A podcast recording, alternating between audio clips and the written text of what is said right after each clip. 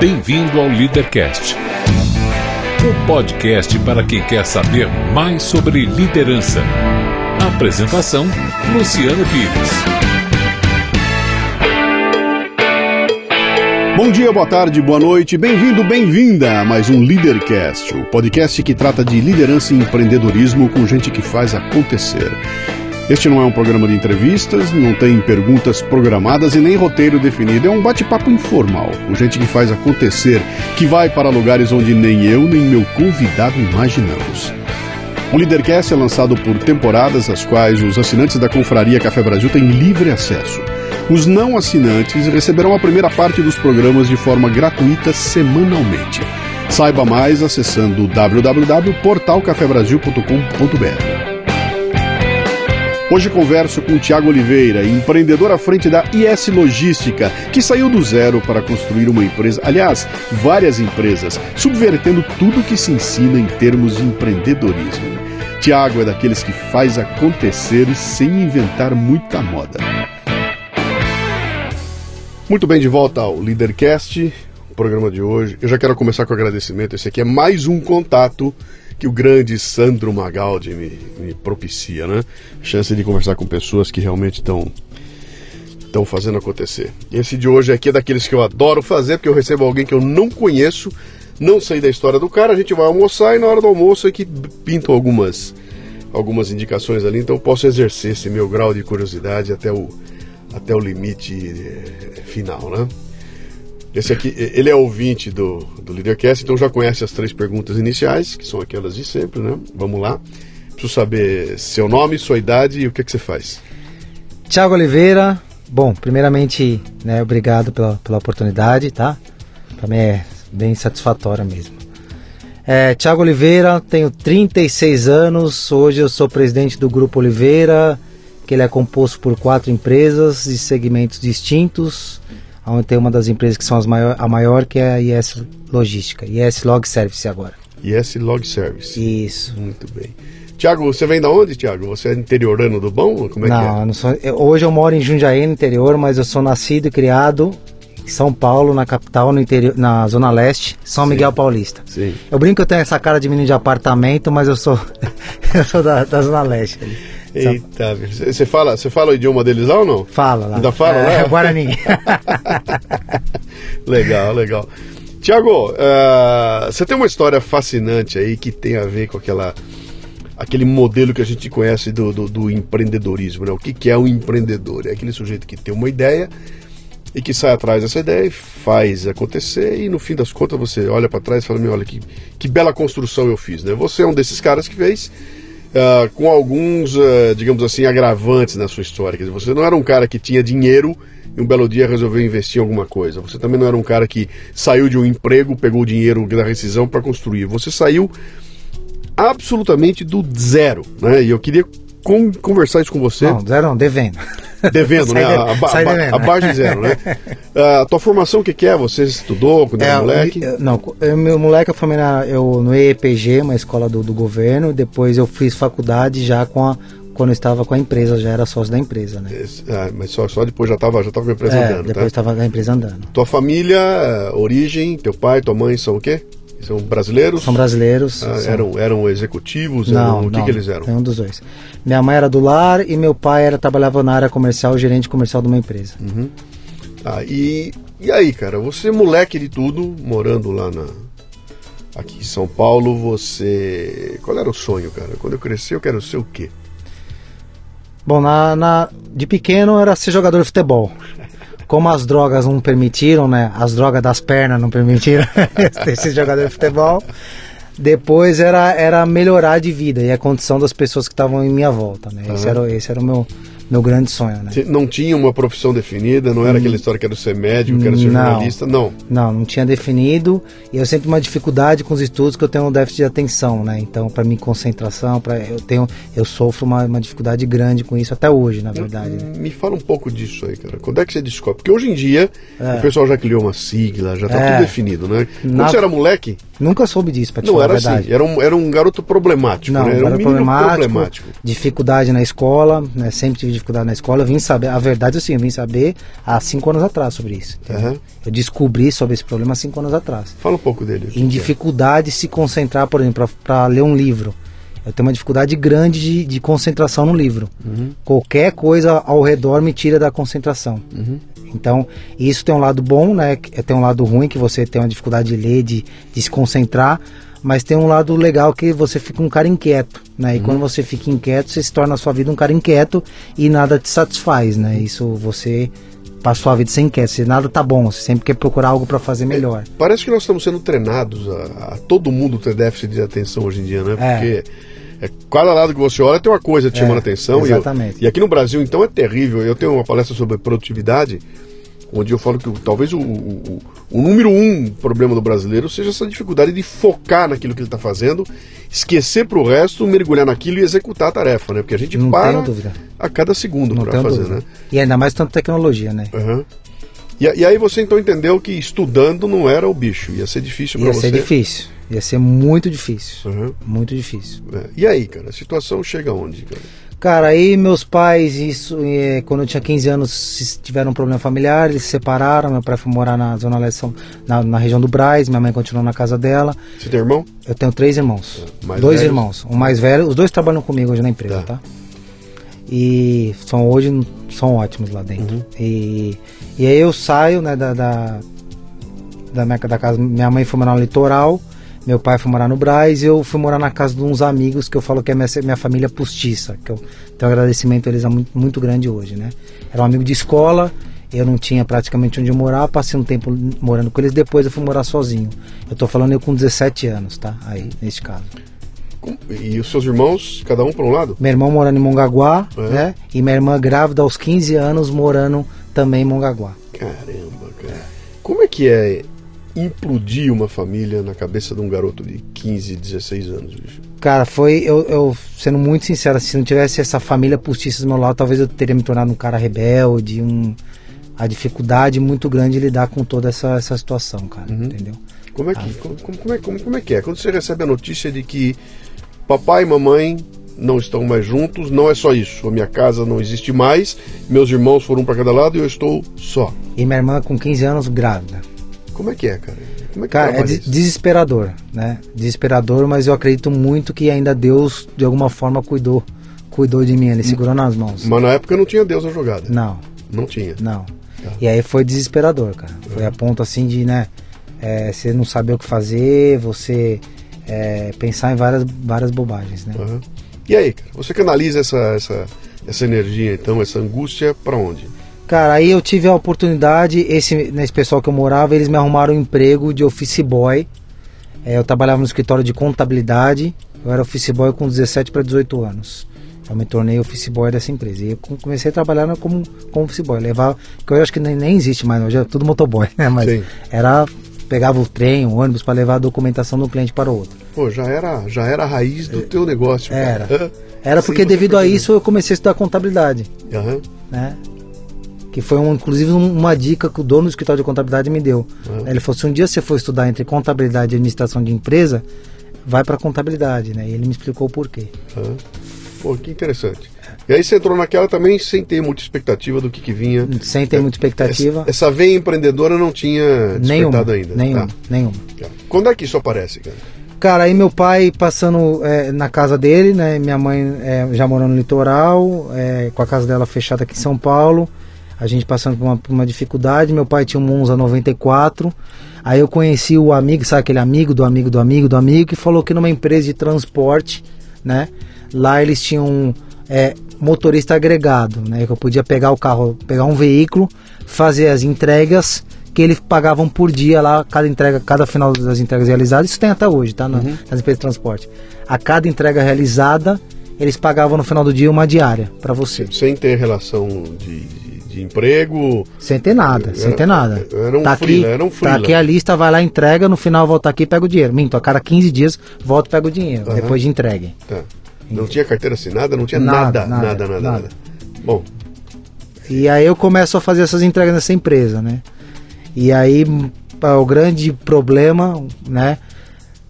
muito, muitas vezes a conta não fechava. O carro dava mais manutenção do que fazia as entregas. Sim. Então, é, porque toda nesse, modelo de negócio, toda a entrega, toda a manutenção, combustível, é tudo por sua conta. Então, se o carro quebra e foi uma peça mais cara do que perdeu o dia, né? Que ano era isso? Isso eu tô falando de 2000, 2000. 2000. É. né? Tá. 2000. Porque eu tinha 17 anos, eu entrei no escritório de contabilidade 17 anos, que até os 18 e meio, quase 19. 19 anos eu fui para essa, pra essa, pra essa empresa. Uhum. E aí eu fiquei um período nessa empresa fazendo entrega com esse veículo. É. E aí que vem o, o despertar da, da- do empreendedorismo, né? Tá. Despertar do empreendedor. Qual é? Me dá, me dá o, o snap. O que, que foi? Aí eu percebi que, você fazendo. é, é, primeiro eles tinham um modelo assim, eles entregavam mercadoria com mala expressa. A mala expressa é aquele invólucro que vo- você leva documentação, você leva material de marketing, você leva material do escritório para as lojas, para as empresas ou para os escritórios, O né? tal malote, né? E tal do malote, Malote, exatamente. Você, cre... você pega e faz essa entrega. Eu percebi o seguinte: quando nessa empresa de transporte eles faziam as entregas com mercadoria, não tinha tanto e-commerce na época, era mercadoria mesmo, eh, sem ser o e-commerce, e um malote. Né? Quando tinha um problema, que era um assalto, o estresse era muito maior quando perdia a mala expressa, porque a documentação que estava dentro era muito mais importante Do que o- do que a própria mercadoria. Mercadoria tem seguro, paga, acabou, cara. Aham. E, pô, eu chego na minha inocência, eu chego pro dono, né? Falo, né? Por que vocês não fazem uma operação separada? E eles faziam na época entrega o seguinte: uma equipe entrega e a outra coleta. Eu falei, por que vocês não fazem a operação separada e vocês, quando vocês levam uma mala expressa, vocês já coletam a outra? Que hoje usa um nome bonito, na logística reversa, que eu nem sabia na época o que era. e logística reversa é isso. Você aproveita um canal de ida para utilizar como volta. é isso? Exatamente. Vai e volta. vai e Que volta. me parece que é absolutamente lógico, cara. Pois É. é, mas hoje tem empresa, inclusive, que não performa dessa maneira ainda hoje. É, Pelo modelo de negócio dela. sim. E você, cara, e aí peguei sugerir para eles, né? Falei, como, por que vocês não fazem essa operação? Vocês entregam, coletam numa operação separada. Levei pro dono da empresa. O dono da empresa achou que eu tava. Esse moleque de 18 anos. É, na época eu já tinha 20 já. Coisa- Esse moleque de vai é, é- é igual, cara. Esse É. moleque de 20, 20 anos entra anos, aqui com essa entra aqui. história, cara. E eu fui dormir com isso na cabeça, ficou me incomodando tal, e comecei a pesquisar sobre, sobre negócio de transporte e tal. Na época, minha esposa né, era noiva, eu comecei a namorar e já, nós já ficamos noivos. Ela trabalhava num- numa empresa chamada Grupo Benassi, uma empresa muito grande em Jundiaí. E eu fiquei amigo do, do marido do, do- da, do- da patroa dela, né? Na época, Ana Lúcia. E eu conversando com o cara, eu falei, o cara falou, pô, eu queria eh, fazer outros negócios. Eu falei, eu, eu tenho uma ideia. Vendi uma ideia brilhante, genial. Falei, eu tenho uma ideia e essa ideia, né, funciona assim, assim, assim, assim. Vai custar aí, na época, o capital que a gente precisa é 17 mil reais. A gente precisa alugar uma sala e fazer. 17 mil reais no ano 2000. Do ano 2 mil reais. Tá. Era muito, é como investidor anjo, tá? Ele foi como investidor. Era muito dinheiro pra época. Devia ser o que hoje? 50 pau? Não, nem isso, uns 40. É, 40, 50 mil. 50 mil reais. Isso aí, Tá. isso aí. E aí você ofereceu pra ele. Falei, quer apostar nessa? eu falei assim, cara, tenho essa oportunidade, eu acredito, porque por causa disso, disso, disso, disso. Ele falou, Thiago, eu até achei estranho, né? Eu brinco com a minha esposa, que a gente dá risada dessa história até hoje. Que eu falei com ele assim num domingo, na outra semana, segunda-feira, ele me ligou e falou assim, ó Thiago, vamos tocar ideia, eu tô deixando um envelope de dinheiro com a tua, com a tua esposa aqui no escritório no Benassi. E eu, pra mim, ficou foi, assustador, né? Assim, como o cara acreditou tão rápido assim, né? Por quê? Eu acho que ele viu assim, eu acho que no fundo ele viu que eu tinha, assim, pô, eu queria formar uma família. Eu acho que eu já era novo, eu pensava, a gente pensava em casar. Não é gente um louco. não era um louco, eu tava formando, né, pensando em- eu pensava em estudar, eu sempre compartilhei que eu pensava em estudar. Ele viu que eu tinha assim, eu tinha um objetivo traçado, né? A gente não tava tinha a cabeça, o pé bem no chão assim, né? Ele Conhecia a tua esposa. conhecia minha esposa, ele sabia que também eu não, eu poderia ter pedido fundos e fundos porque ele tinha condições, eu pedi só o valor que eu necessitava mesmo pro negócio, né? Ele falou, ah, podia, o cara podia ter pedido 100, 200 mil, não, o cara pediu o valor que para ele não tem impacto nenhum. Também não tinha problema no capital dele, né? Quer dizer, você tinha, ó, eh, sem querer, o, naquele momento, sem querer que eu quero dizer o seguinte, não foi proposital, Mas você tinha talvez o atributo fundamental daquele momento que era a credibilidade. dizer, O cara, Credibilidade. o cara confiou em você. Confiou em mim. Foi lá e botou na tua mão o envelope Foi lá. e falou, vai. Vai. Não te pediu plano de negócio, nada disso. Nada disso, cara. Nada Hum. disso. Eu E falei, eu, eu falei mais ou menos o, o que, que a gente ia fazer com, com o dinheiro. Uhum. E aquele eu agarrei como uma oportunidade da minha vida, né, cara? Você tá naquela situação do cara que tá no restaurante paquerando a loura.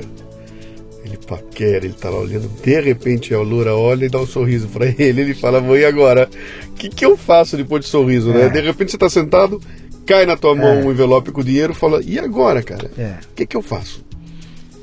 E aí, como eu tinha, que me serviu muito toda essa experiência como office boy no escritório de contabilidade, então eu sabia toda a tramitação de abrir empresa, né, de tirar um CNPJ, fazer um contrato social. Eu pra, já comecei economizando, né? Uhum. Que é uma coisa que eu observo muito no empreendedor. O empreendedor começa a ganhar um dinheiro e já vai lá comprar um carro zero financiado em 36 parcelas, né? Uhum. Então eu comecei já a pegar ali e falar, não, aqui é a oportunidade da minha vida. Todo o real, o real que fica, ele vai ficar inteiro. Então ele tem que ficar aqui. Então, assim, onde dava para economizar, eu co- economizava, né? O que, que você almoçava? Eu fiquei dois anos almoçando no clube social. Tinha dinheiro no caixa, mas eu fiquei. Guardando, pra quem não guardando. sabe o que é clube social, é aquela bolachinha, água e sal, É, né? é. E aí, cara? Eu não peguei esse capital, né? Monta, Você saiu da empresa que você tava? Você saiu de lá onde você tava fazendo aquelas... Do office boy sair. Saiu do, Ah, da entrega, da Sim, entrega. Largou Saí, tudo aquilo. Larguei tudo. Larguei e entrou. tudo e entrei nisso. Tá. E comecei a. Aí eu tinha definido, né? Um valor o mínimo para me sobreviver, assim, na época eu até me lembro que era 500 reais. Uhum. né, a gente, eu ainda não era casado, eu morava com meu pai na época, tinha retornado para casa do meu pai. E eu fui. Você tirava esses 500, aqueles 17 mil? Sim, tirava de lá? Sim, tirava de lá. Tá. Era esse era o valor que a gente fez a conta entre aluguel, a sobrevivência e o primeiro cliente. Aham. Era o que precisava para sobreviver. Sim. Tudo no. O primeiro cliente era no chute. Chute. Você não sabia se Não ia sabia. ter, você não tinha nada em mãos. Não, aí nós abrimos uma, nós alugamos uma sala, né? Eu achei, eu achei um amigo que tinha um, um centro comercial, na verdade. E ele sublocou, fez um contrato de locação para mim. O Wagner, que foi o sócio, foi o fiador. E nós abrimos no Ipiranga. Nós estamos no Ipiranga até hoje em outro, outro imóvel, mas a empresa começou no Ipiranga. Começamos nessa sala, um telefone e um administrativo. E o legal, né? Não tinha nenhum carro, uma empresa de transporte sem nenhum carro para entregar. Esperando o primeiro cliente. cliente. E aí falou assim, pô, você né, precisou achar o primeiro, né, matar um leão por dia. Eu falei, não. Eu precisei achar o leão primeiro, para depois matar ele. Né? Então, foram seis meses, seis meses, ligando, prospectando, visitando o cliente, né? Muitas vezes nem tinha visita para o primeiro cliente comprar ideia. Porque a gente não tinha referência, o mercado multimilionário, Uhum. lidou com, até hoje lidamos com potências de empresas que faturam 500, 600 milhões de reais. E assim, é, é, ninguém acredita na nossa ideia. Então, cara, você cata o telefone e liga para um sujeito que é executivo de uma empresa e fala, ô. Primeiro, achar, o difícil é já achar, já achar quem, quem resolve, né? Já era a dificuldade chegar que tinha. no cara. Você Chegar chegou no no cara, doutor Fulano. Eu sou o famoso Zé, tenho 22 anos de idade, não tenho carro, não tenho, não tenho nada. eh, vamos pro Lepo Lepo, como é que é a história aí? E eh, vem aqui que eu tô te propondo um negócio. Que proposta É. de valor que você levava pra um cara assim, Cara, cara? primeiro, primeiro, primeiro desafio foi assim, é, Então, de- é- Detalhe, me entregue os documentos importantes da tua empresa que eu vou cuidar eu deles. vou, Como eu é vou é? contar o primeiro desafio. Primeiro desafio, né, era chegar em quem resolvia. Uhum. Porque isso acontece até hoje, tá? Entre prospectar e visitar hoje a gente demora seis meses. Entre pro- prospectar e acontecer. Hoje a gente tem, tem esse indicador que a gente mede. Uhum. O primeiro telefonema que você dá na empresa, para chegar em quem resolve, em média, oito telefonemas. Porque aí passa para um, passa para outro. Então, o primeiro desafio era chegar em quem resolver. Quando nós chegamos em quem resolvia, que era um cliente de uma marca que está até hoje no mercado, quando, chegar, quando nós chegamos em quem resolvia, foi vender a ideia. Você pode falar as marcas aqui à vontade, viu? Tá, não tem ah, problema. tem problema. Então foi a R-Rap Brinquedos. Foi Tá. o primeiro cliente que nós, nós, nós vendemos o serviço, que eles são clientes até hoje, né? E aí o legal dessa história é o seguinte, primeiro nós, nós vendemos a ideia pro cara, como nós funcionávamos, nós vendemos a ideia como nós éramos mais barato e nós vendemos a ideia que como funcionava. Ele comprou todas as ideias. Na primeira na visita que nós fomos. Aí foi o grande problema. Quando ele fala assim, tá- está bom, é, nós vamos visitar tua, tua estrutura. E aí eu me conto essa história, eu tô contando aqui em primeira mão para você. Eu conto essa história que assim, nós não mentimos, mas nós levamos, como era um prédio comercial com muitas salas, Sim. ele foi visitar, eu entrava em todas as salas, falava, essa aqui, oi lá, tudo bem, tudo bem, cumprimentava e saía. Então ele era um prédio, era um, um- uma casa com várias salas, ele achou que tudo era estrutura nossa. Não tinha uma plaquinha na não, porta, cada não uma tinha nada, disso, não tinha nada. E aí come- nós iniciamos a primeira operação. Ele comprou a ideia, foi o primeiro cliente nosso. Aham. E aí nós vemos o segundo problema. Legal, fechamos, comemoramos, vitória e carro para fazer essa entrega, porque não tinha capital. Aham. Aí eu contratei agregado, que é aquele cara que eu era na outra empresa. Começamos a operar com agregado. Toda empresa dizer, nasceu você deixou para contratar o agregado depois do cliente. depois que o cliente veio com o Sim. primeiro. Com o primeiro... Até por questão de capital. Mas você chegou a assinar contrato com o cliente, tudo certinho? Sim. Contrato sim. de fornecimento, tudo Sim, certinho. tudo certo. Tudo certo. Meu amigo, que loucura isso. É a segunda vez que você toma uma, uma, uma, atitude que vai mudar a tua vida baseada na credibilidade que alguém coloca em você. É.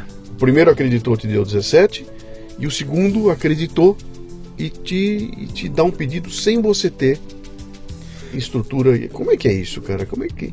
O que, que você fez para construir essa credibilidade? Eu, eu- nós falamos, eu falei um negócio pro, pra pessoa, é, pra mim foi igual, é igual o primeiro emprego, que hoje eu levo muito na empresa, né? A pessoa às vezes não tem experiência, ninguém dá oportunidade. Falo, alguém, meu Deus, tem que dar oportunidade pra essa, pessoa. Como que ele vai ter o primeiro emprego se ninguém dá oportunidade? Tem Sim, experiência? Mas, mas você, eu, eu, cara, eu que vou botar na tua mão o negócio de alta responsabilidade, É, tudo cara. por quê? Pelos teus belos olhos, cara. Como é que é? Isso que você está falando é um insight absolutamente fundamental para mim, que é é aquela história, quer dizer, se eu quiser começar um negócio do zero, sem ter nada, a única coisa que eu não posso abrir mão é de construir uma credibilidade. né? Não tenha dúvida. Como eu não tenho dinheiro, não tenho escritório, não tenho uma equipe, não tenho fábrica para mostrar, não tenho nada para mostrar, o que, que sobrou para mim? No primeiro caso lá, ficou muito claro, você tinha alguns valores que o cara enxergou em você e falou, pô, dá para acreditar nesse cara por causa dos valores familiares dele, né? Então, o cara, ele tá interessado, ele quer crescer, conheço a esposa dele, tem o pé no chão, papá, são valores morais aos quais eu acho que vale eu acreditar e botar o dinheiro na mão dele, né? No segundo caso, já não era uma relação pessoal, era uma relação empresa com empresa. E você encontrou um cara que assumiu esse compromisso, E cara. esse assumiu esse risco, que é um baita risco, bicho. Sim. esse cara tinha que ter Sim. culhão Pra falar, pô, vou acreditar nesse garoto aí Sim. e vou fazer a coisa andar, né? Isso aí. Como é que é isso, cara? De onde vem isso aí? A, a quem você atribui isso? A quem eu atribuo isso? A, a que você atribui isso? Aos teus belos olhos? Não, cara, eu acho A que tua você, lábia, o que que foi? Você, a, a principal é você ser transparente com o cara. Você falar assim, cara, não adianta falar que eu tenho, por exemplo, ele, ele pediu carta de referência. Uhum. Você tem carta de referência para outra história? Falar assim, vou ser muito sincero com você. A empresa tem uma estrutura, mas você está sendo o primeiro cliente. Sim. A empresa tem uma estrutura física, que é onde ele foi conhecer, tem colaboradores, mas você é o primeiro cliente. Sim. Não adianta porque não adianta dar uma carta de referência aqui e moldar, não é isso.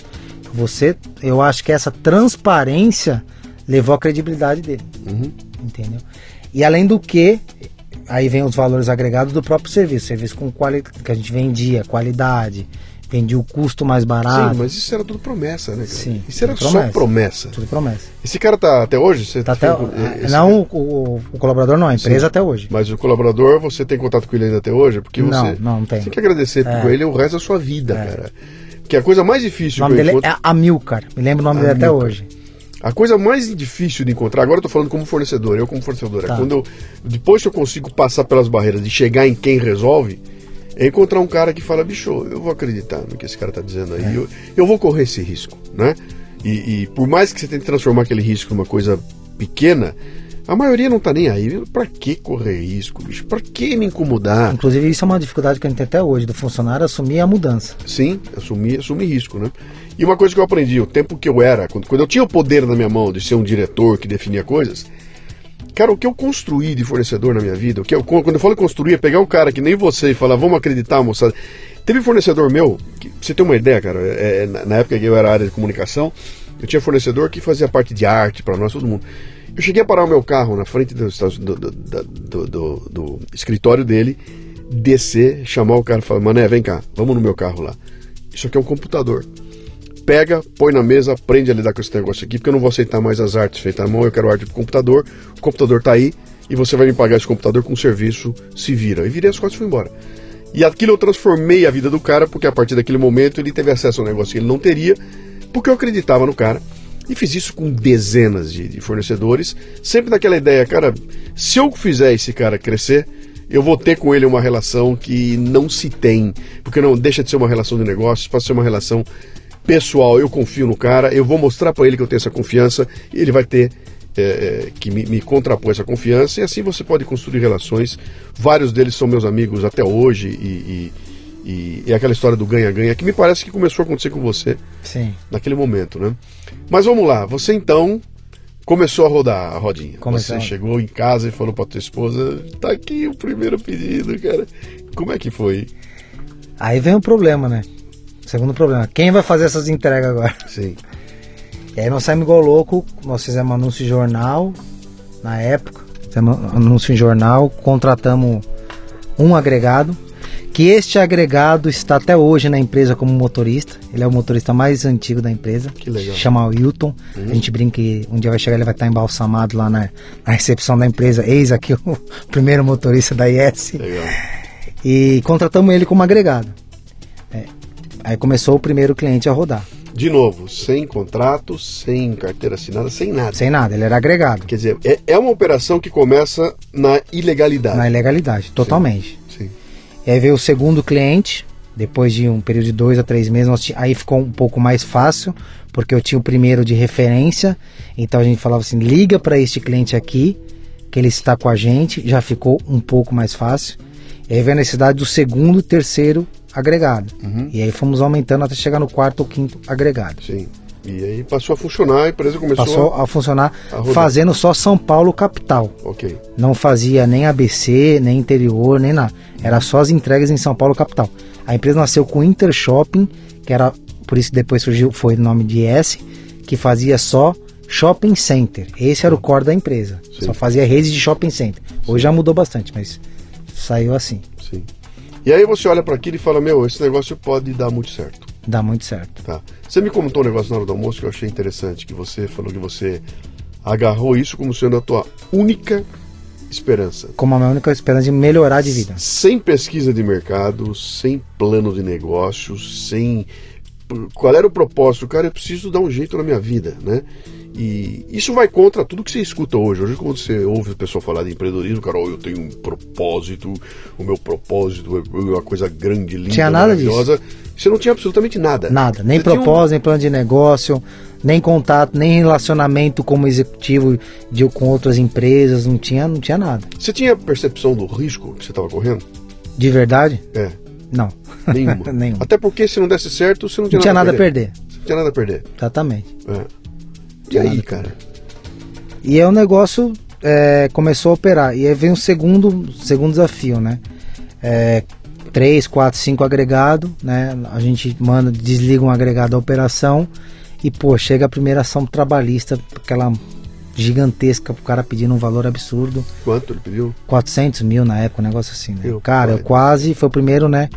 Então, menino novo, office boy, nunca teve experiência em vivência, minha carteira de trabalho é em branca, não teve experiência nenhuma em outra companhia, nunca teve um problema na justiça. Aí chega uma ação trabalhista, o cara cobrando uma fortuna, foi o primeiro parafuso que eu quase entrei, né? Quer dizer, você, você, não tinha nem consciência naquela época que esses agregados poderiam alegar uma Não, relação não. de, de- De vínculo empregatício. Você você nem sabia disso? Nem sabia disso. Nada. Até porque eu trabalhei em outra empresa, como não teve problema nenhum, E achei não que isso era cabeça entrar com outra empresa, nada disso, né? Nada disso, É. nada disso. E também você não viu isso acontecer em outra empresa? Nenhuma, nenhum problema. Cacetada, cara. E aí, bicho? Chega um oficial de justiça com uma. Com uma ação. Aí eu liguei pra minha advogada, como se fosse hoje. Liguei, assim, chorando, cara, desesperado. Eu falei assim: agora que eu consegui, acho que três ou quatro clientes na época, agora eu vou ter que fechar, vou fechar a empresa, doutor, eu não vou conseguir pagar isso. E a advogada me acalmou. Ela teve muita sabedoria. Ela falou: calma, Thiago. Entrar, eles entram pedindo uma fortuna mesmo. Né? Você não vai ter esse problema. Pode ficar tranquilo. Me acalmou e aí eu esperei o negócio acontecer. Mas aí eu percebi que eu tinha que mudar um modelo de negócio. Mas você perdeu a ação Perdi. e teve que pagar pro Não cara. esse valor de 400 Claro, mil. mas você- Fez um acordo, acho que não me lembro, 5 ou 6 mil reais, Uhum. pagando em parcela suave e fiz o acordo com o cara. Sim. E aí perdi, paguei, né? E eu percebi que eu tive que mudar o meu modelo de, de negócio. E você percebeu que o barato Sai acaba caro. saindo caro lá. Sai. Por quê? Você tendo um agregado ali, você não tinha nenhuma despesa que teria se fosse um funcionário teu. Você não teria carteira assinada, não teria nada daquilo, o que é uma economia no começo, no princípio. Sim. Mas teria esse risco no final do cara sair e te meter um, uma ação trabalhista. Isso aconteceu de novo? Não, Foi só um? só um, Um mas, mas um já serviu pra gente mudar o modelo, né? Que aí nós começamos a mudar de acordo com o caixa da empresa, devagar, Uhum. comprar veículo próprio, contratar o cara via CLT e pôr o cara via CLT com o carro da empresa. Entendeu? Tá. Foi sempre devagar. Tá, e, quer dizer, você então começou a, a entrar na legalidade. É uma coisa interessante que essa história que você está contando aí, ela, ela se repete em muitos dos casos que eu conheço, que se o cara não começar com o pé na ilegalidade, ele não consegue dar largada, cara. Por exemplo, se você fosse começar o teu negócio com dois, três carinhas contratados por você, com automóvel, tudo aqueles 17 não dariam, Não, não, não você daria- nem saía do zero. Nem sai do zero. E outra coisa importante, não teria nem, nem, nem lastro financeiro, Uhum. eu não teria, porque a empresa, é, tinha, na época tinha eu e o Wagner, quem prestou os 17 17 mil, quem entrou no contrato social. Sim. A empresa, na verdade, teria dificuldade pelo meu lastro financeiro, não tinha referência. Eu era office boy, tinha, um, ganhava pouco, então não tinha lastro para estar comprando um veículo. Né? Sim, E estamos falando de 12, 13 anos atrás, onde o capital era mais difícil até do que é hoje. sim, sim. E aí? Aí você começa a mudar o esquema e os clientes começam a perceber que você tinha um valor agregado É, ver- diferente das outras é, empresas. Mas na verdade, os clientes nem, nem sabiam do que era agregado, tá? Uhum. Por isso que até deu vínculo, porque eu funciono, já eu sempre tive aquela Ah, história. não, não, não, quando eu falei pra você aqui da questão do valor agregado, eu tô dizendo outra coisa aqui. Você começou a oferecer para os caras, você não criou uma empresa para repetir o que já existia no Não. mercado. Você criou uma empresa, ele entrou num nicho e falou: olha, eu faço uma coisa Diferente. que os outros não fazem. Um processo, não inventamos a roda, não, não fizemos nada. Mudamos um processo que já existia Sim. e trouxemos valor, principalmente valor de operação e valor financeiro para o cliente. Sim. E o cara, e começamos a vender a ideia que se o, a mala expressa dele estava com um concorrente, não teria problema nenhum, porque estava lacrado, um não ia saber o documento do outro. Sim. Que era o grande desafio. Nesse modelo de lógica reversa, quando eu vou num shopping center, eu faço ali 80 entregas de concorrentes que se odeiam, Uhum. mas todo mundo ganha, Sim. que é a, a- a entrega compartilhada. Sim. Então eu Mas comecei. vão ter que confiar em você de Vão novo. ter que confiar em mim. Você, você vê como o- É. o lance de confiança tá. Ele vai se repetindo ali, É. né? Mas aí os clientes repararam então que você tinha. Não era porque você era mais barato que os outros. Era porque no teu negócio havia a segurança de que o teu veículo não ia ser atacado pro pessoal roubar os Exatamente. televisores porque não tinha televisor lá dentro. E um grande diferencial, que mais uma vez voltando em processo, os meus concorrentes, principalmente empresas gigantescas, falham no atendimento. Uhum. Desde o início nós tivemos esse DNA. Temos problema como todas as outras empresas. O grande diferencial é que a comunicação acontece. Nós temos um departamento até hoje que nasceu nessa depois de algum período da empresa, chama GRC, Gestão de Relacionamento com o Cliente. Sim. E é falado sempre a verdade para o cliente. Até hoje. Um carro nosso é, é, tem um problema de batida e capotou. Fale a verdade, entendeu? Uhum. Então esse, essa cultura de atender que os nossos concorrentes, por ser muito grande, não tem ou fica muito fria, né? Fica aquele telemarketing Uhum. Sim, muito um frio. robozinho um robozinho do mandando um e-mail. Não, hoje tem uma pessoa para cada conta que atende. Uhum. Esse é um diferencial nosso. Primeiro a segurança, segundo o atendimento que é feito. Então, olha o que você está falando para nós aqui. Você está você tá voltando para o básico, né? O basics. Eu tenho alguém conversando com o meu cliente e ele começa a perceber que é um diferencial aí, né? E aí? A coisa cresce. E aí? Aí, São Paulo, começamos a é, atender São Paulo, capital, o próprio dinheiro, começamos a atender São Paulo interior e com isso foi cada, vai aumentando a frota. Começamos a atender São, é, ABC, começamos a atender. Aí vem a primeira filial, que é no Rio de Janeiro. Né? E aí transporte terrestre. Foi sempre, sempre foi é, o próprio dinheiro reinvestindo na empresa. O pouco dinheiro que sobrava, reinvestia para a empresa. Uhum. Ou seja, a minha mesma retirada que eu, que eu tinha lá no começo, eu continuei tendo ela. Não decidi comprar nenhum carro financiado, importar, nada. Mesmo, tudo igual. Eu sempre tive uma formação ter sido trabalhar no escritório de contabilidade, Depois, nessa época, eu comecei já a estudar, no segundo ano da empresa, comecei já a estudar faculdade. Uma coisa que eu aprendi é o seguinte, e eu uso até hoje, em todas as nossas empresas: dinheiro da empresa é o dinheiro da empresa, dinheiro do sócio. Parece uma coisa, né, um clichê, mas eu vejo muito sócio, muito dono de empresa que paga a conta de luz da sua casa com cheque da empresa. Uhum. Né? Então eu sempre tive assim, eu tenho que me viver com isso aqui. O que sobrar da empresa vai voltar para a empresa. E começamos a atender e crescer com o próprio capital da empresa, retornar para a empresa. E em 2007, né, a gente tem um problema, eh, estamos falando já de 2007. Nós temos um problema de é, começamos a ter uma concorrência atacar a gente pela capilaridade. Uhum. Eu atendia só São Paulo, Rio de Janeiro, Curitiba e BH. Eu não atendia outras regiões. O que, que você estava faturando nessa época? Qual era o faturamento? Cara, nessa época eu deveria estar em torno de. Vamos colocar aí uns 18 milhões mais ou menos. Pô, cara, já é um 17 dinheirão, mil. hein? É. O neguinho que lá atrás É. tava pegando 17 mil reais. Quanto tempo depois da empresa nascer? 2007, depois 5 anos. Então, em 5 anos você já tava, É. chegou em 18 milhões. É, Não, um pouco menos, cara, uns 15 milhões. Pô, vai, 15 É, milhões. é isso aí, cara, 15 isso milhões. é um número, É, não vou dizer pra ser razoável, é um baita número, hein? um baita número. Com você sozinho, sem sócio. Né, em 2003 no- só saiu o investidor, foi, ele Sim. recolheu o capital dele que ele investiu, ele saiu, ficou eu e minha esposa, né? Quer dizer, você tava lá tocando a empresa sozinho, Tocando a empresa sozinho. você com a sua esposa. A empresa lidando com um negócio complicado, que era com a documentação dos teus Isso. clientes. Cresceu e, pô, cara, isso, é um, isso se tivesse parado aí, já era um baita case É. de, de sucesso fabuloso, cara. É. Fabuloso. E aí, chega o concorrente, ataca. Chega o concorrente, ataca e aí eu t- eh, os mesmos diferenciais que eu tinha, ele também tinha, menos a lógica reversa, mas ele tinha uma capilaridade que era regiões que ele atendia muito maior. Então, muitos clientes na época não queriam trocar, né, ficar com dois, três fornecedores. E quando tomava a decisão de trocar para ele, ele acabava. Aí eu comecei a perder cliente. Uhum. E aí foram seis meses que eu tive uma retração de em torno de 10 a 15%. Tô falando de Caramba. 2007 isso aí. Uhum. E aí nós começamos a ficar desesperados. né? E teve um momento que eu pô, falei, eu tenho que agir de alguma forma. E aí veio a, a, a lição que eu tirei desde o início. Se reinventar dentro da empresa. né? Muitos, algumas pessoas às vezes perdem tempo querendo fazer novos serviços. Eu acho que tem oportunidade em processos dentro da própria empresa. E eu comecei a pensar um processo que eu poderia fazer diferente que o concorrente fazia.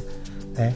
E ele fazia, eu percebi o seguinte, que ele fazia, é, por exemplo, Salvador, ele fazia, só que ele fazia com seis dias de atendimento.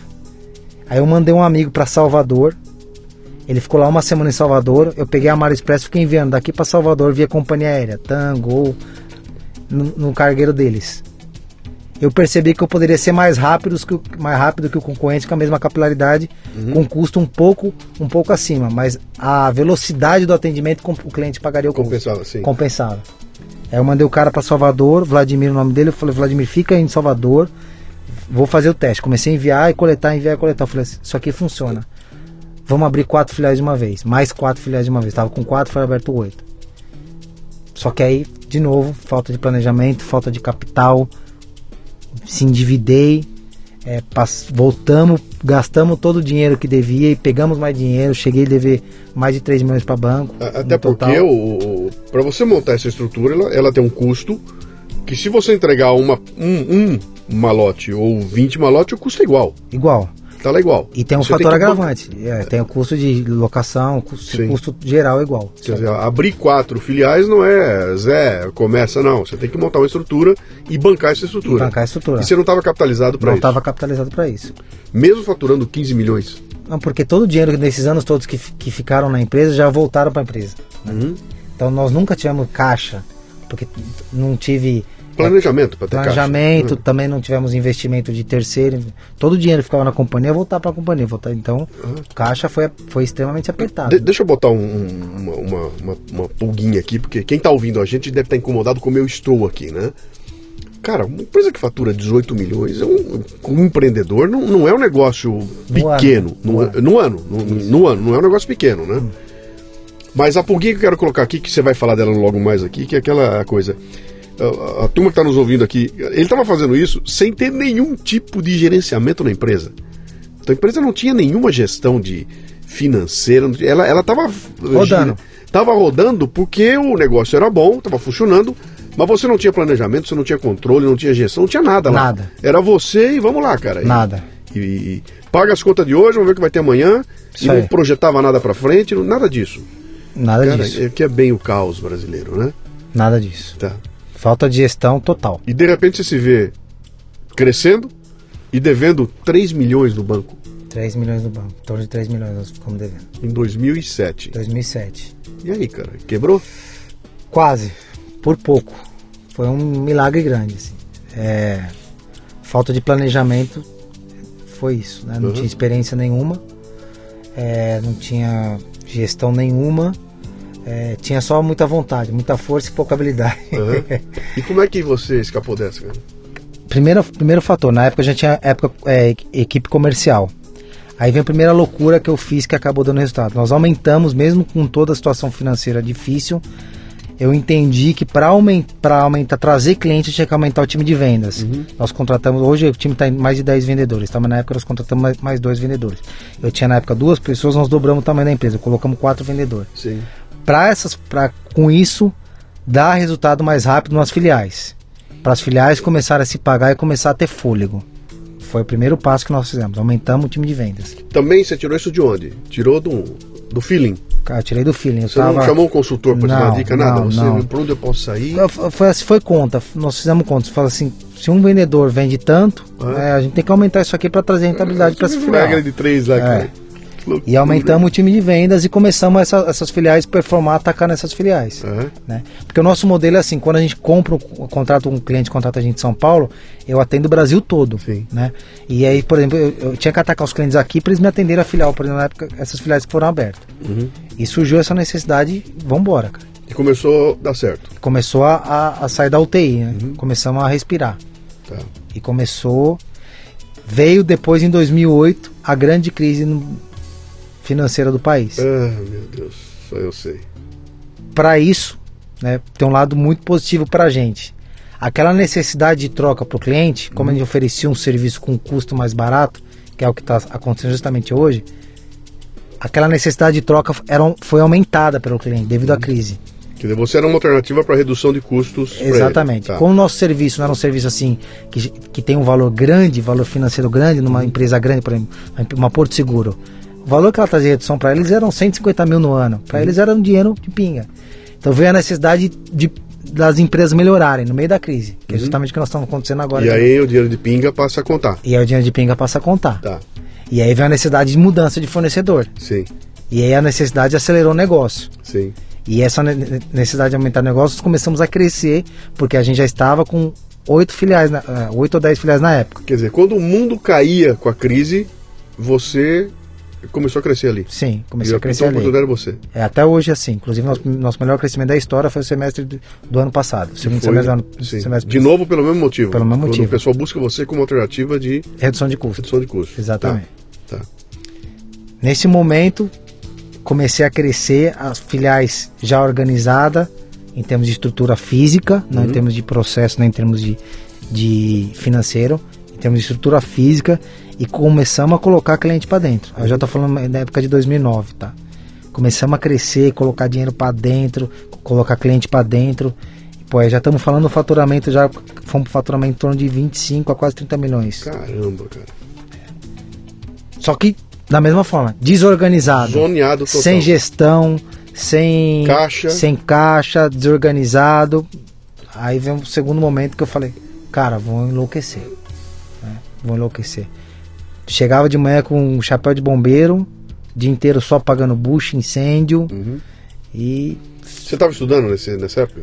Você tomou esse cuidado de começar a se preparar, estudando? não, Você não foi estudar Não, nada disso? nada disso, É. eu me formei em ciências contábeis, é, mas não fiz gestão fora, não fiz nada disso, Não tinha outra empresa você olhar pra ela e falar, quero trabalhar aqui Não nesse cara trabalha. não tinha. Cara, que loucura. Você, É. você tava em cima. Você correu no fio da lâmina mesmo, hein, cara? Você lâmina. podia ter se arrebentado. Com força. Que estrela, bicho. E muita coisa eu falo assim, muita coisa que eu faço que eu faço hoje, né, eu não faria é, e, e, faltou alguém de me, me direcionar. Sim. Então, para esse pessoal que tem hoje, né, tem internet a seu favor, tem aqui a, a, você escutar e aprender com essas histórias, não tinha nada disso na época, né? Uhum. Hoje, por exemplo, muita coisa que eu fiz hoje eu faria 10 anos atrás Uhum. da empresa. Porque faltou, faltou buscar informação. Uhum. É, não tinha tanta informação sobre empreendedorismo como tem hoje. E você, e você olhando, a gente vai continuar um pouco, mas eu não quero perder, que senão eu perco isso lá na frente, lá na, não vou lembrar. Você hoje, quando você pega um carinha de 22 anos de idade, disposto a se lançar no mundo, você não recomenda que ele faça o que você fez lá, Nada que é disso. fecha o Nada- olho e nada bala disso, frente. nada disso. Você não fala eu isso. recomendo tudo. Aliás, eu tenho dado mentoria para alguns empreendedores. Eu recomendo tudo que eu errei, recomendo tudo ao contrário do que eu fiz. Que eu fiz? Fala pra mim daquele momento em que você é, é, no desespero, quando você, você você notou de repente que você estava num caos e que aquilo ia ser um limitante, você podia quebrar, a empresa estava crescendo, mas não tinha ordem. Como é que você foi botar ordem na bagunça? Eu sempre é, comecei a, a pesquisar sobre. Nessa época já estava mais um ano agora de 2000, estamos falando já de 2009, 2010, né? Eu sempre comecei a pesquisar sobre empreendedorismo eu via muito, muito gestão Ambev, muito gestão é, meritocracia e tal. E eu tinha um amigo, né, que foi general manager da, da Ambev, e no, no aniversário da filha dele eu falei, Alexandre, cara, tô desesperado, não sei mais o que fazer, mandei meu gerente de operações embora, eu preciso organizar a casa, minha empresa está crescendo, vem colaborador, pede mais gente, eu não sei se precisa, se não precisa, né? É aquela história que hoje é muito usada, aquele clichê, não se, não se gerencia o que não se mede, né? Sim. Então, assim, pô, quanto que é teu absenteísmo? Quanto que é seu turnover? Qual que é seus. Quantos. Me fizeram uma pergunta o dia que eu passei vergonha que eu não soube responder. Quantas entregas faz o seu carro por dia? Eu não tinha esse número. É. Olha que loucura, uma empresa de, de transporte, né, que faz o core, o negócio dela principal é entrega, ela não saber quantas entregas faz. E, e- e faturando 25 milhões por ano, com quantos funcionários? Na época devia ter uns 100 funcionários já. Caramba, realmente não tinha. né? E assim, olha que loucura, eu não sabia os meus números da minha operação. Não sabia nada. Uhum. Não sabia nada. E eu falei, cara, nesse momento eu falei assim, cara, preciso organizar a casa se eu pretendo crescer mais ainda. Sim. E aí eu chamei esse cara, né, ele ficou seis meses na- dentro da minha empresa. E aí nós começamos um trabalho ali de. é, primeiro eu, eu fui. Foi o melhor momento que eu fui conhecer a minha empresa. Esse, esse cara vem como consultor. Vem é como isso? consultor. Então, porque, porque você está falando um negócio interessante. Normalmente, quando isso acontece, é, um dos sócios é o cara que assume, né? Então, eu sou o sócio que cuida do financeiro, do administrativo, eu sou o sócio que cuida do comercial e marketing, nós dois juntos, a gente se complementa. Você não tinha isso. Você estava praticamente só. Não, não tinha isso, mas é um, é um conselho que eu dou também, assim, sabe? Eu, eu- Luciano, por exemplo, às vezes o cara vai abrir um negócio e não sabe qual é o seu papel dentro do negócio. Sim. E mesmo ele sabendo o seu papel dentro do negócio, eles não, não acabam não tendo todas as habilidades. Claro. Então, um dos meus maiores sucessos, modéstia à parte, é, é- é me identificar as, minha, as minhas falhas. Por exemplo, eu nunca fui bom para negociar. Eu sempre fui péssimo negociador. Só que o meu maior sucesso é saber que eu sou ruim nisso. Ótimo. E trazer pessoas que façam isso melhor do que eu. Sim. Então acho que a, maior dificuldade do, do- do dono, ele achar que é dono, ele sabe de tudo, não sabe, cara. Você Ontem, precisa ontem, ajuda. ontem eu publiquei uma, uma, uma frase no Facebook, não vou me lembrar o autor aqui agora, depois eu vou perguntar lá. Eh, diz o seguinte: qu- quando você reconhece teus defeitos, os teus inimigos não podem mais usar isso contra você. Entendeu? No momento em que eu reconheço minhas fraquezas, ninguém mais vai conseguir usar isso contra mim. Porque você vai se cercar, se preparar para isso, No né? início da empresa eu negociava com o fornecedor, ou entrega de materiais. Cara, o cara falava é 10, eu aceitava pagar. Ó. Eu comecei a ver que eu não sou bom nisso. Uhum. Eu preciso trazer alguém que faça isso muito melhor que eu. E nessa parte da, da gestão, quando a empresa estava grande, eu falei, eu não tenho experiência e não tenho habilidades para isso. Uhum. O que, que eu tenho que ser inteligente, reconhecer isso e trazer gente melhor que eu que vai fazer isso. E vai me ajudar a fazer, fazer a gestão da empresa. Sim. Então esse é um grande, assim, né, um grande site que eu tenho. Você identificar onde você é ruim. Por exemplo, o cara abre a empresa, ele é ruim em vender, ele quer vender.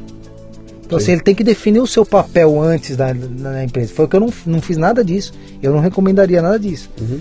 Então, é, foi identificar assim, não sei, não tenho habilidades, não tenho experiência, vou trazer um consultor para me ajudar aqui na, na empresa. Para me ajudar. E aí foi um momento de aprendizado o maior que eu tive, tanto na minha carreira como empreendedor, como na minha carreira, como dentro da minha própria empresa, que eu fui conhecer cada departamento. Esse teu amigo vem com uma embocadura de Ambev, Vem que é uma empresa focada em processo e resultado até o último. Exatamente, e meritocracia. E aí uma coisa importante, né? A cultura dessa empresa, da Ambev, eu acho sensacional, mas nem tudo eu absorvi. Por exemplo, É. a cultura de pessoas, eu tenho uma cultura diferente de Ambev. Então Uhum. eu absorvi, o que, que eu penso? Eu absorvi a parte boa, gestão, indicadores, meritocracia, e com e a cultura empresa, gente, eu tenho uma outra tra- tratativa. Uhum. Então é você pegar uma oportunidade que você tem, Uhum. você enxergar o que te serve e o que não serve. Eu não tenho o perfil né, da cobrança que tem numa Ambev. Não estou dizendo que é certo ou que é errado. Eu não, ah, eu não conseguiria ter esse perfil. Sim. E eu aproveitei o que? A cultura gestão. Hoje a nossa cultura gestão está enraizada na galera. Dia 15, dia 16, reunião de resultado, meritocracia, está enraizado. Planilhas. eh, hoje você controla tudo. Você tem Tudo, tudo. pla- planilhas na parede para todos os indicadores. E... Tem, ho- hoje tem uma reunião chamada reunião de resultado. Hoje, para você ter ideia, eu como presidente, eu tenho meu diário de bordo. Eu tenho uma rotina que eu tenho que seguir. Uma vez por semana eu parti- eles têm uma reunião chamada reunião de produtividade. Hoje, das 14 às 15 horas, todo o time de operações para e trata os números do dia anterior. Hoje eu tenho a quantidade de entregas feitas ontem, quantidades que deram anomalias, que deram problema, quantidade que voltaram, que precisam ser melhoradas, tem tudo.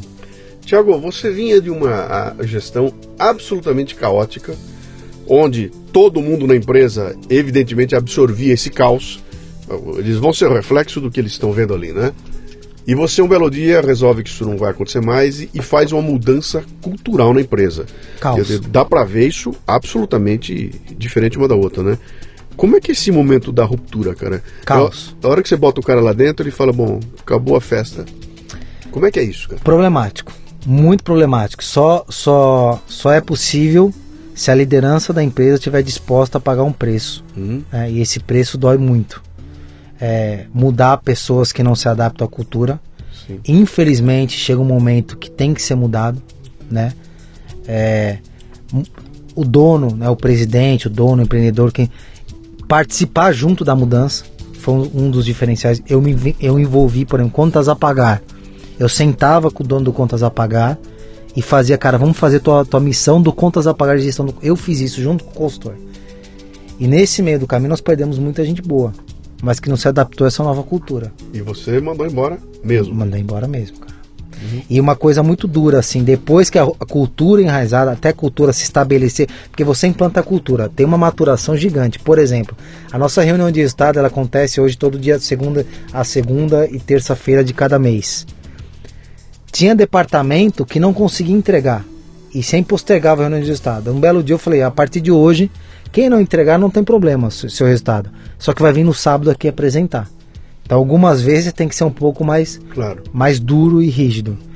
Mas olha que interessante que você colocou aí. Você só tomou essa atitude porque isso, eu imagino que até então você era um paizão, né? É, to- Tocava a empresa como um paizão, né? Ó, vamos resolver. Aí, de repente não é mais o paizão, agora eu sou o cara que implementei uma disciplina aqui. Você só pode agir assim se você confiar absolutamente no cara que está te propondo essa mudança.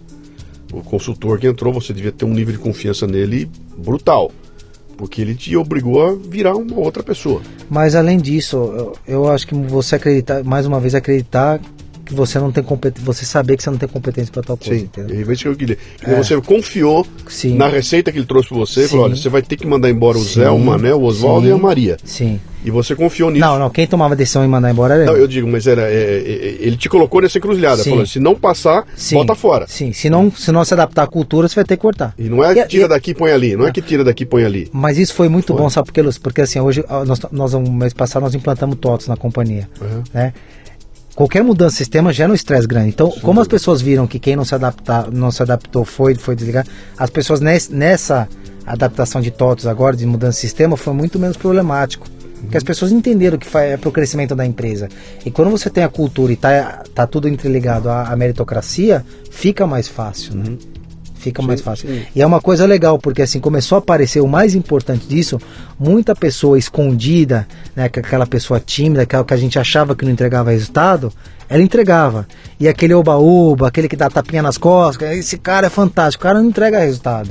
E a gente começou a ver isso quando começou a ter gestão. Sim. Quando não tinha gestão, aliás, eu falo muito isso. Se eu tivesse sabedoria de buscar essa, essa, né, essa, essa ajuda antes, no começo da empresa, ou talvez com 3, 4 anos de empresa, eu não teria sofrido tanto quanto eu sofri nesse momento. Por falta de conhecimento meu. Uhum.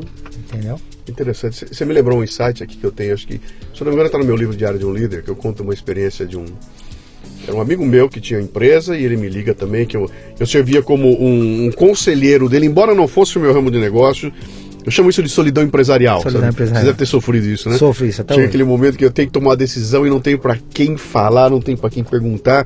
As pessoas estão em volta de mim, não vão entender. Eu cato o telefone e ligo para um amigo meu que não tem nada a ver com o meu negócio, mas eu consigo dividir com ele. Sim. E às vezes ele me dá um insight. Eu tinha uns, uns amigos que faziam assim, né?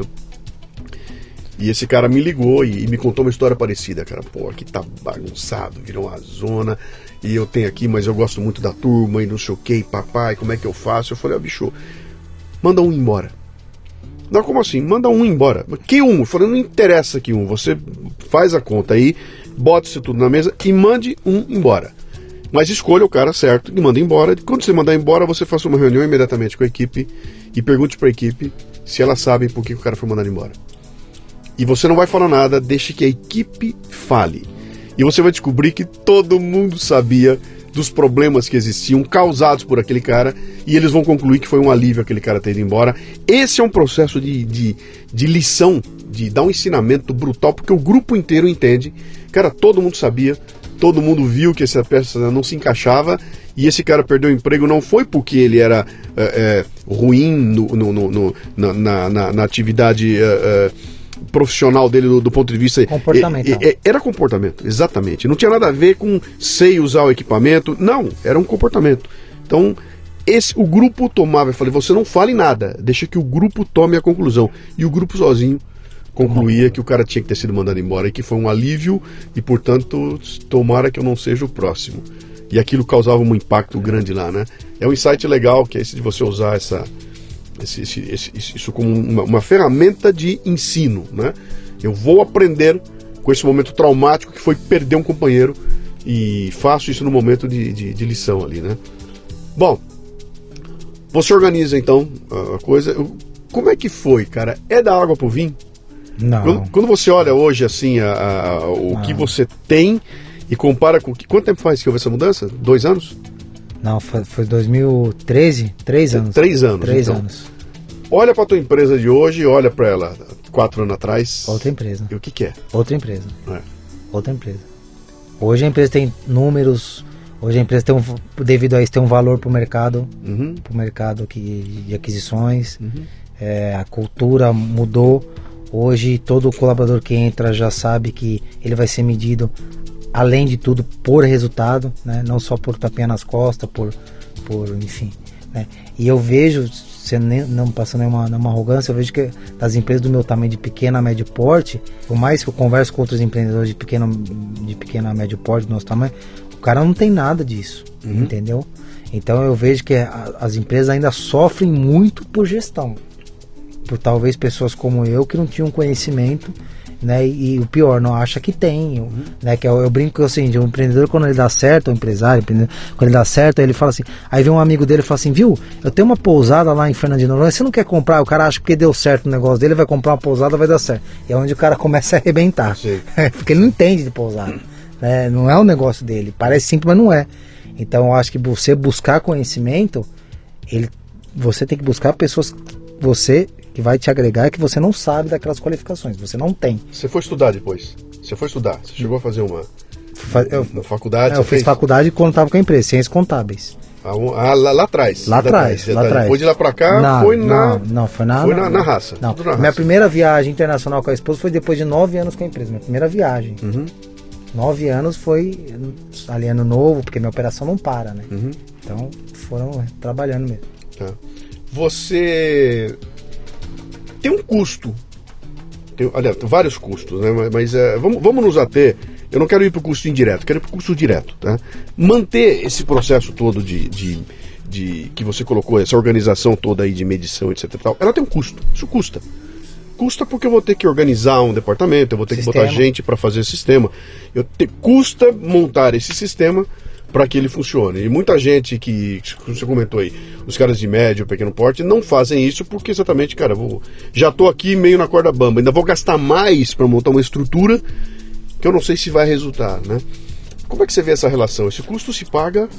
Esse custo se paga totalmente. E eu digo mais, você não precisa ter um sistema avançado. Nós começamos tudo com Excel.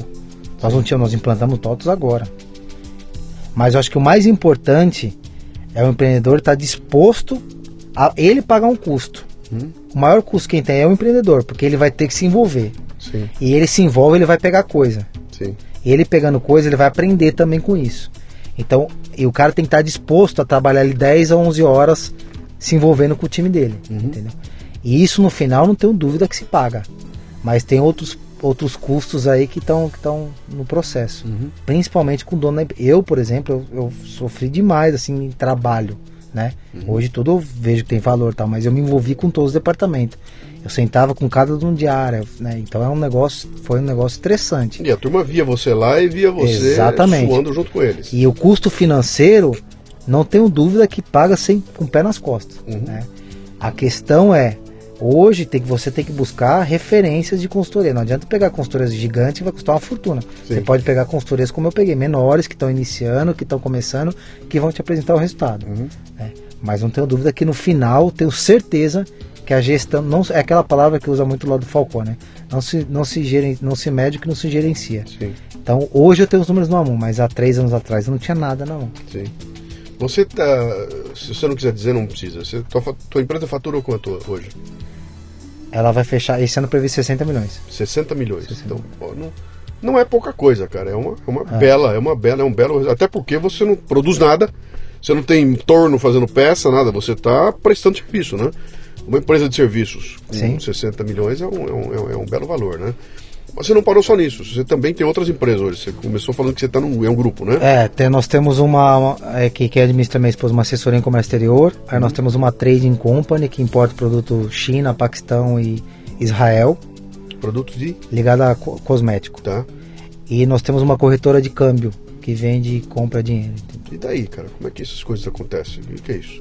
É, primeiro, o mais importante, né? Essas empresas surgiram alguns anos atrás junto. Hoje, então todos os modelos de gestão são todos iguais. Todas surgiram na bagunça? Todas surgiram na bagunça. No meio daquele caos, no meio daquele você caos. começou a abrir mais frentes. Que, assim, naquele momento foi por desespero. Sim. Desespero do negócio não der certo, desespero você ter outra coisa. Que, é, que é o, eu vejo hoje que acontece com muita gente. O negócio dele não está indo muito bem, uhum. ele no desespero acaba abrindo outras linhas de serviço. Que eu falo muito, eu também não aconselho. Uhum. Eu acho que você tem que estar estabilizado está focado no serviço. Hoje estão certo, estão estruturados, tal, mas passamos muita dificuldade devido a isso. É que nem guerra, né, cara? É. Se você abrir quatro, for, for é. lutar com um alemão, japonês, italiano ao mesmo tempo, você vai dançar. É uma dificuldade, é uma, uma dificuldade que eu vejo. Né? A pessoa ela vira é carta de mágico, né? Uhum. Ela vai falar assim: tem esse produto? Eu tenho, isso aqui eu tenho, isso aqui eu tenho. O cara quer vender tudo no, no desespero uhum. e acaba não fazendo com qualidade. Então essas empresas hoje estão estruturadas, estão com gestão, mesma gestão da que depois nós, nós multiplicamos o modelo de gestão, uhum. né? Então são segmentos totalmente diferentes e gestão totalmente independente, pessoas totalmente independentes. Legal. Tiago, você, quem ouve a gente aqui, tem uma, uma baita molecada que escuta a gente, sabe? Molecada aí, os meninos, menina aí de 23, 25, 26, vários deles estão no busão, putos da vida, porque ainda estão trabalhando no lugar que eles não querem trabalhar, e dispostos a chutar o pau da barraca e montar seu próprio negócio. E provavelmente vários deles estão sonhando em montar um aplicativo de caçar pokémons que vai transformá-los em bilionários dentro de 15 eh, meses. Eles vão vender por 2 bilhões o aplicativo de caça Pokémon para Microsoft. Como é que é isso? Como é que você vê isso, essa coisa? Porque o mundo que você atua é diferente do mundo, esse mundo maluco do, uhum. lá do, do, do, do do Vale do Silício, né? Sim. Você está atuando no mundo do empreendedorismo. Eu não sei que nome dá para isso aí, cara, mas ele não tem nada de virtual aí, não. cara. Ele é pé no chão, gasolina e, e, e, telefone e vamos fazer acontecer. Não tem nada. A internet para você é uma ferramenta que eu acho que é fundamental. Sim, fundamental. Todos os motores têm celular, tecnologia ajudou demais a gente ela, nos últimos anos. Ela te ajuda a administrar o teu negócio, ajuda. mas ela não é a razão do não, teu negócio. Não né? é a razão do meu negócio. Como é que você tem visto isso, cara? Eu, eu acredito muito que é, Vale do Silício, é, aplicativo, ele é fantástico. Né? Não conseguiria viver sem eles hoje, sem um Waze, um WhatsApp. Mas a molecada de hoje em dia ela tá muito focada só em aplicativo para mudar o mundo, né? Transformar o mundo, pegar 100, 200 milhões. E tem muita oportunidade em melhoras de processo. Tem muita coisa funcionando é, mal, mal, mal. Tem muito serviço ser explorado. Tem muito restaurante que se melhorar o processo o cara vai ganhar dinheiro. Tem muita escola não funcionando bem. Então o mundo real, né, tem muita oportunidade, principalmente em processo. Eu falo muito que é, é pensar dentro da caixa, existe grandes oportunidades você pensando dentro da caixa. Aliás, é. tem o nome de um livro que veio. Um livro, exatamente. Você vai lançar um livro chamado Pensando dentro da caixa. Sim. De você criar oportunidade pensando na sua caixa. Sua caixa sua vida, uhum. seu trabalho, sua escola, é você criar oportunidades principalmente em processos. Sim. O processo, ele é você é um cara que teve uma experiência grande executivo, ele é mal visto por muito empreendedor, muito executivo o processo ele é chato, ele é burocrático, o cara não gosta de fazer processo. Time de vendas, então, processo você esquece. Pode ser, sim. Né? Sim. Então, aí eu, eu, eu trago aqui uma visão diferente. Você ganha oportunidade em processos. Você tendo uma gestão em processos, você consegue escalonar e tem processo. Por isso que eu acredito que ainda existe muita oportunidade em processo. O Vale do Silício é sensacional, a cultura deles são fantástica, o aplicativo é legal, é ótimo, mudou minha vida, melhora a minha vida, mas é para não cada, para cada um que é vendido por um bilhão tem um milhão Exatamente. não acontece nada. A oportunidade está em processo. Uhum. Eu não uhum. tenho dúvida disso. A oportunidade mais real está em processo. Aplicativo, vamos, por exemplo, tem um aplicativo unicórnio no Brasil? Bilionário até hoje não tem. Então não é, é unicórnio, né? Unicórnio, que, é, que, é, que, é, bilionário. Sim. Até hoje não tem nenhum aplicativo. Se fosse tão simples assim, Sim. teriam outros aplicativos bilionários no, no Brasil. Sim. Não tem nenhum. Então não é tão simples assim. Uhum. Né? Então, assim, é, e outra, capital no Brasil ainda é ainda um negócio difícil. Tem melhorado muito com grupos de investidores anjos. Isso mudou muito, principalmente de cinco anos para cá. Uhum. Mas ele é ainda muito difícil, capital. O banco é muito bonito também, propaganda na, na, na televisão. Sim. Quando você vai precisar do banco ali de capital, banco dá dinheiro para quem não precisa de dinheiro. A verdade é essa. O BNDES, então, é que nem Deus, né? BNDES. A gente sabe que existe, mas não vê. É, né? BNDES é. Nunca é, chega. Você nunca não chega. Tem nem acesso a Não, não tem dá. acesso a ele.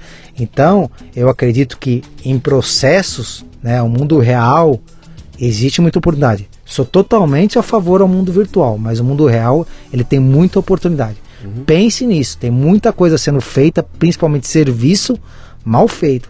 Uhum. Pode se melhorar e fazer escalar e ganhar dinheiro com isso. Sim. Você teve outra coisa que a gente conversou, você passou bem por cima na hora do almoço, mas chamou minha atenção, que quando a gente está falando das lições, os erros que você cometeu, e um deles você falou, cara, que ficou claro para você. Não contrate quem você não pode mandar embora. Exatamente. Fala um pouquinho disso. Me pergunta assim, né? Não sei se posso avançar, mas é, é três, é, alguns erros que você cometeu que você não cometeria bastante. Primeiro, não contratar quem você não pode demitir. É uma lição que eu tive. Né? Eu não estou falando de família. Meus familiares trabalham na minha empresa são ótimos, mas contratar um amigo, o amigo do amigo, depois você não fica com. Você tem que desligar esse cara, você acaba não desligando por ter um relacionamento com o cara. Segundo erro, o cara quando vai abrir um empreendimento, ele não sabe qual é a função principal dele no negócio. Né? Ele, a, ele acredita que ele vai fazer tudo. E quem faz tudo não faz nada. Então ele tem que saber assim, eu sou bom em vendas, eu vou estar dentro do meu negócio, eu vou vender. Eu vou achar um sócio, vou, vou achar um, um cara que vai ter uma participação que vai cuidar da administração, né? Ou eu vou, ou vou ter já contratar alguém que vai fazer isso. Terceiro, o cara quer liderar e ser um líder popular. Né? O cara achando que contratando, que agradando todo mundo, ele vai tá, vai liderar. Não vai. Né? Às vezes você não vai agradar todos. Aliás, nem Cristo agradou, não vai ser a gente que vai agradar. Sim. Então, esqueça isso daí. Né? Uhum. Você tem que estar. Tá bem, bem alinhado com, esse, com esse, esses três erros, eu acredito que são. E o quarto, que eu falo que é muito, que é o último, né? Que, assim, na minha falta de experiência, eu queria que as pessoas melhorassem de vida. Aliás, é um, é um dos meus propósitos, as pessoas ao meu redor melhorar de vida. E eu tô falando sim financeiramente também, tá? Melhorar como pessoa e financeiramente. E aí você quer promover o cara, o cara é um excelente motorista, e aí você acha que esse cara pode ser um excelente supervisor.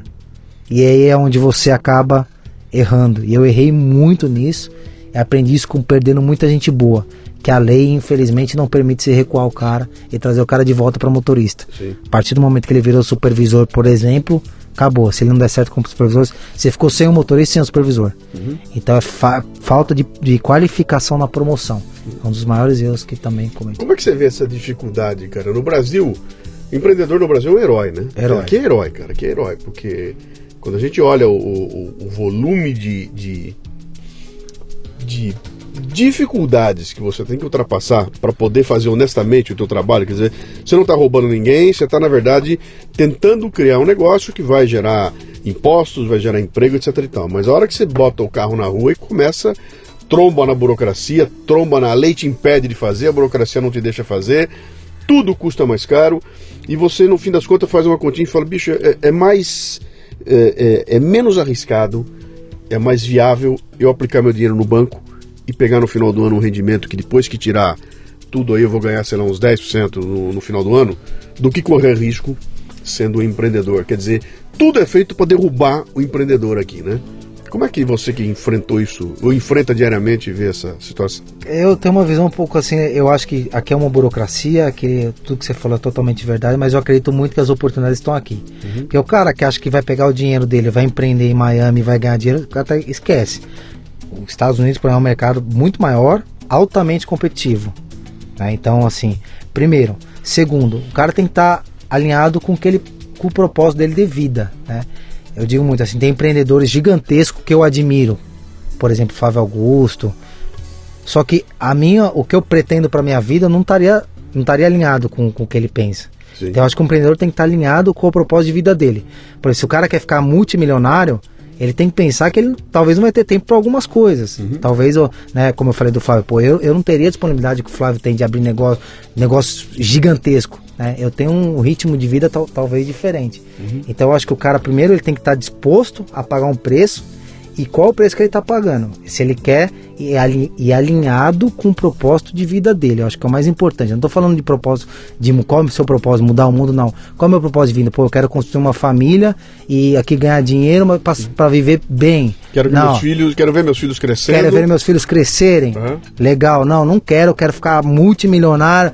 Então, então assim, o, negócio é, tem que nascer com, primeiramente, com o propósito de vida que o cara quer né? Pô, eu aqui, se eu, se eu tirar, sei lá, 10 mil por mês, eu vou viver bem, vou viver tranquilo, vou ter uma qualidade de vida excelente. Pô, eu não quero ganhar 30, 40, 50, 100. Não, eu quero, então, é, foi... foi... É, sabe, sabe que isso é um negócio interessante que você está falando aí, que tem a ver com algo que eu já falei anteriormente aqui no, no, no Leadercast, mas vale a pena falar de novo, né? Quer dizer, cara, eu não preciso ser o Neymar para ser o cara, o jogador de futebol mais bem sucedido do mundo. Eu posso me dar muito bem sendo um bom craque que joga num bom time sem ser o melhor do mundo, sem ser o maior do Perfeito. mundo. Ou você vai chegar à conclusão seguinte, cara, olha, 60 milhões tá de bom tamanho.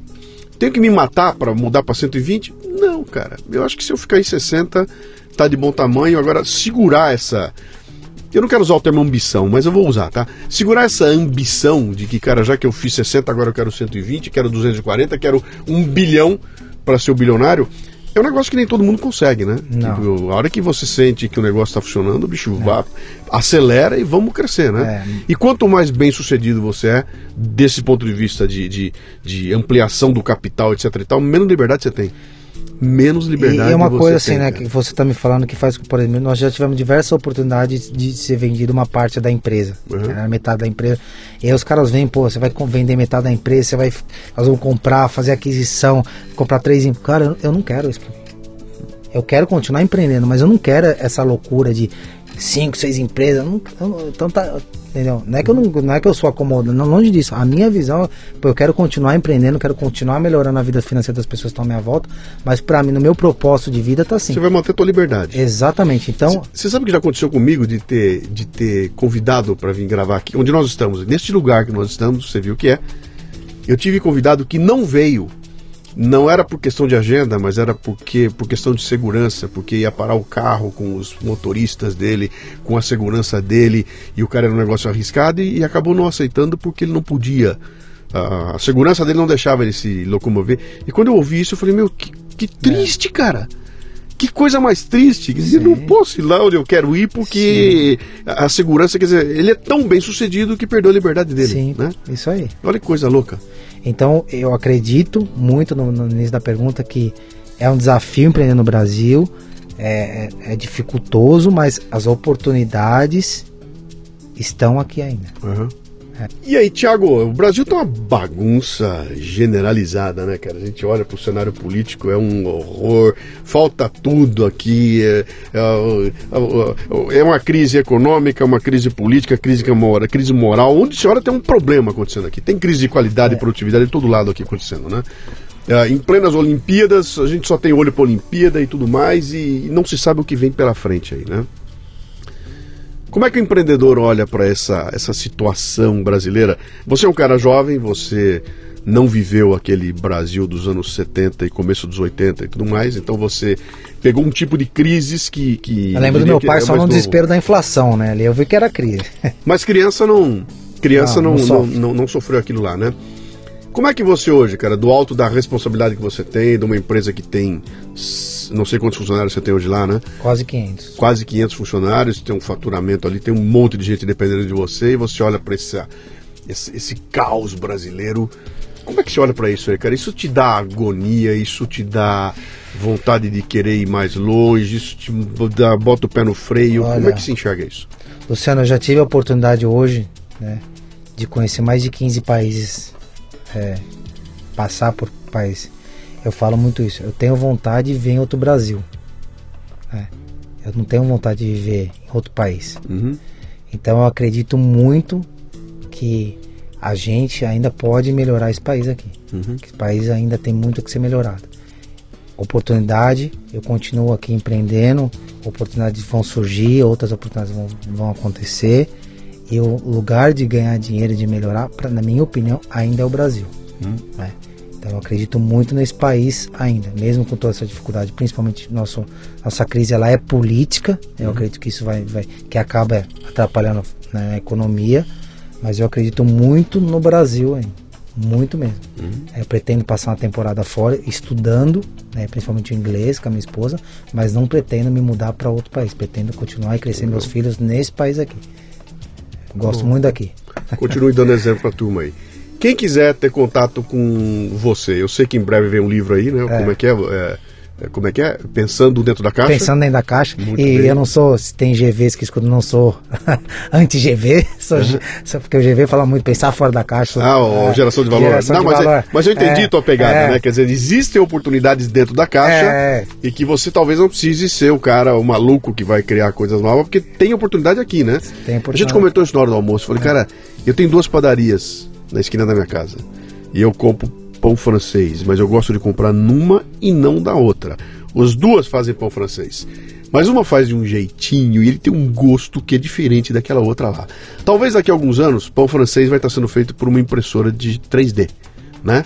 E, e eu tenho até medo de do que vai do que será esse pão. Talvez ele seja sempre igual e eu não vou ter surpresa nenhuma com o pão, e eu gosto muito dessa surpresa, mas cara, tem um padeiro fazendo pão ali e fazendo a diferença. Porque todo mundo precisa do pão, né? Então, dá para ganhar dinheiro com pão? Dá. Pão é coisa do passado? Não, não é, cara, né?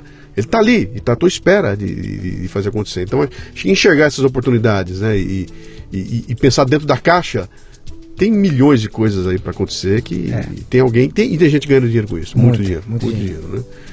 Uh, além disso, você tem aí um, um, Facebook que o pessoal te acha? Tem, Thiago Oliveira.